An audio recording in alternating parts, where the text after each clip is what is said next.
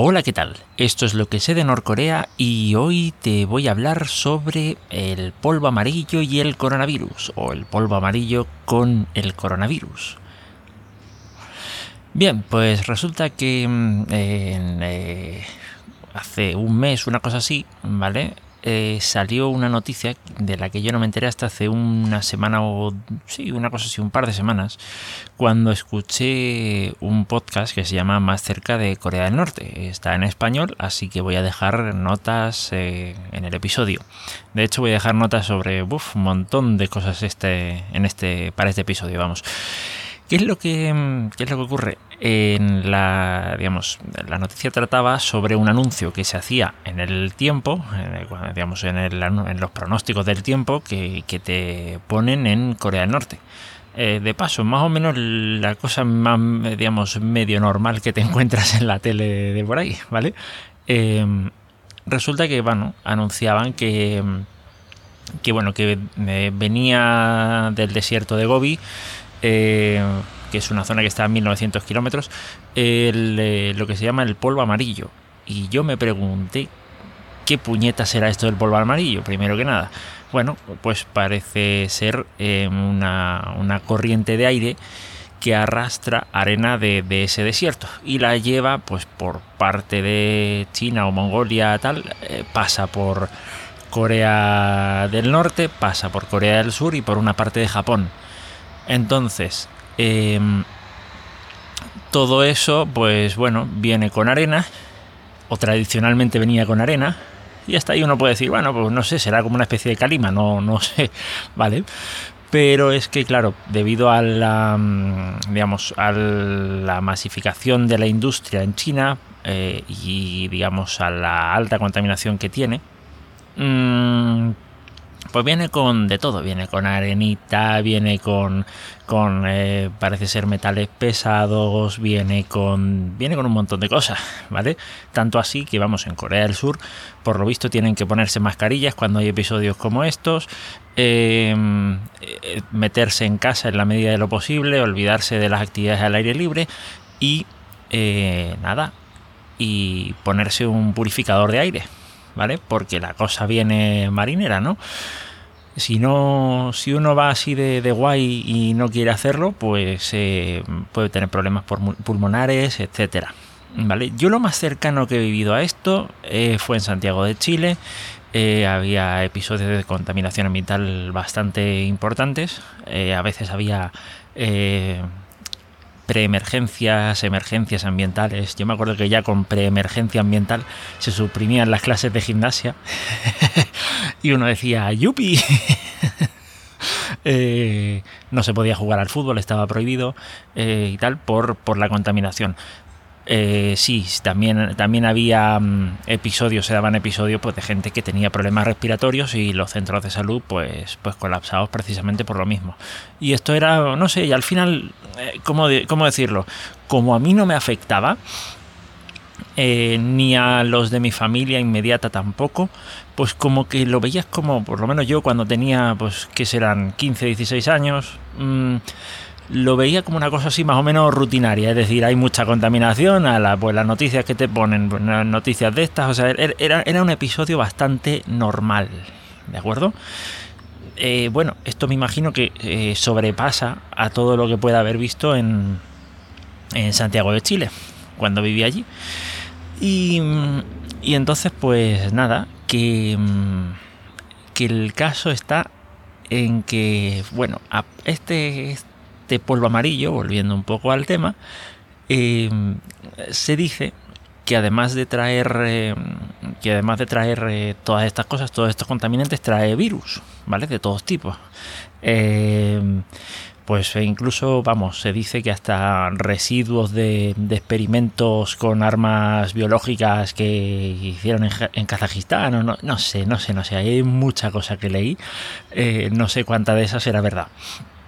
Existe también la creencia eh, que dice que, bueno, sí, todos los contaminantes sí, pero los virus no, no van muy lejos porque pues con los rayos ultravioletas del sol, pues, mm, pues ya está, se, soluciona todo el problema. Ya no, no hay virus, los, eh, se los carga y ya está.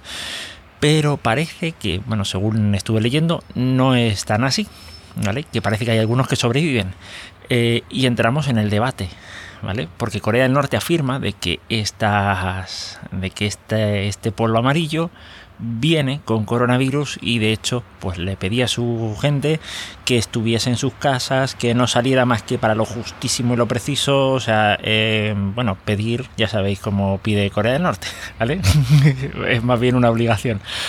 Entonces pues em, uno dice, bueno, a ver, eh, ¿de verdad es para tanto o no? Ahora, la pregunta es, si de verdad sobrevive el coronavirus em, a 1900 kilómetros, que parece que es la distancia que hay entre Corea del Norte y el desierto de Gobi, la pregunta es entonces, bueno, ¿qué más da que uno esté a 2 metros, a 4, a 6 o a 8 de, de otra persona? Si al final va a llegar todo igual. No tengo ni idea. Pero pero vamos, son cositas que uno dice, bueno, no sé exactamente qué creerme. Y, no, y aquí es cuando uno dice, oye, no se trata de que porque Corea del Norte, porque el régimen de, Corea del Norte ha dicho eh, tal o cual cosa, automáticamente tiene que ser mentira. ¿Será verdad o no? No tengo ni idea. No tengo forma de saber cuánto tiempo dura el coronavirus en el aire. Lo que sí está claro es que, mm, no sé, quiero pensar que cualquier gobierno, por muy dictatorial que sea, eh, por una razón de estas, no sé, no se emparanoiaría tanto. Quiero decir, es que tiene consecuencias económicas, incluso para ellos. Entonces, mm, ¿de verdad hay una causa justificada? Eh, ¿Desinformación? Eh, ¿Qué será? ¿Qué será? No tengo ni idea.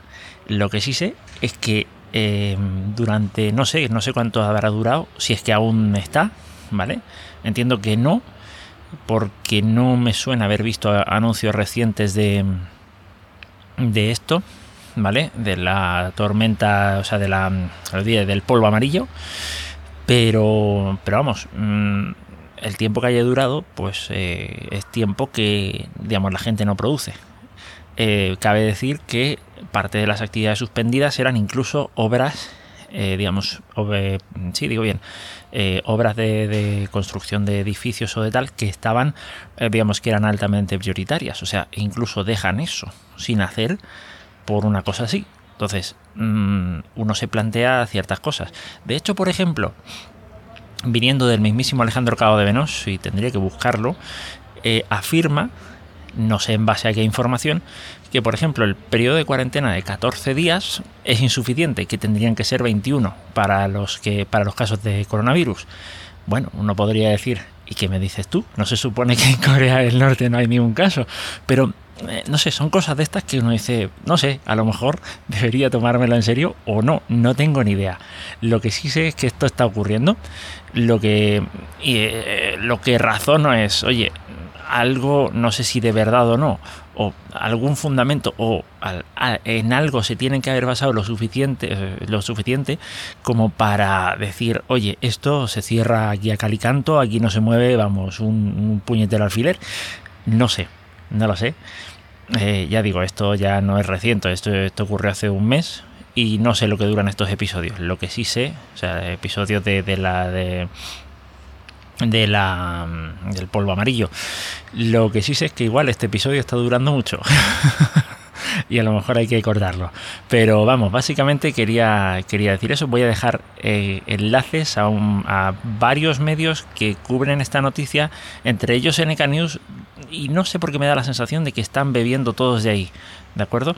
Em, no sé, no voy a. no quiero alargar mucho el asunto. También voy a dejar una, un, bueno, un artículo de Telecinco, pero que bueno, no sé, el artículo no lo, no lo vi, vi el vídeo en donde sale la chica del tiempo. Bueno, una de las dos chicas que aparecen ahí en el tiempo. Es que uno que ya graba la televisión de Corea del Norte y tal, eh, sí, eh, hay dos chicas ahí que, se, que más o menos se van turnando. No, no es que haya un día sí, un día no, pero vamos, que, que están, que, que, a cierto tiempo pues van cambiando un poco. Entonces ahí están. Eh, y sí, sí, la verdad que la verdad se ha dicho, las chicas son guapas, ¿eh? no, no van a poner una, una feucha por ahí, tal, son, guapas, hay que, hay que decirlo. Eh, hombre, a ver, quiero decirte, en cualquier sitio sea mujer u hombre, eh, siempre te ponen a, alguien así más o menos guapetón para darte el tiempo. No me preguntes por qué. A lo mejor porque eh, si se alarga mucho la cosa es muy aburrido y dices, pues para distraer la vista, no tengo ni idea.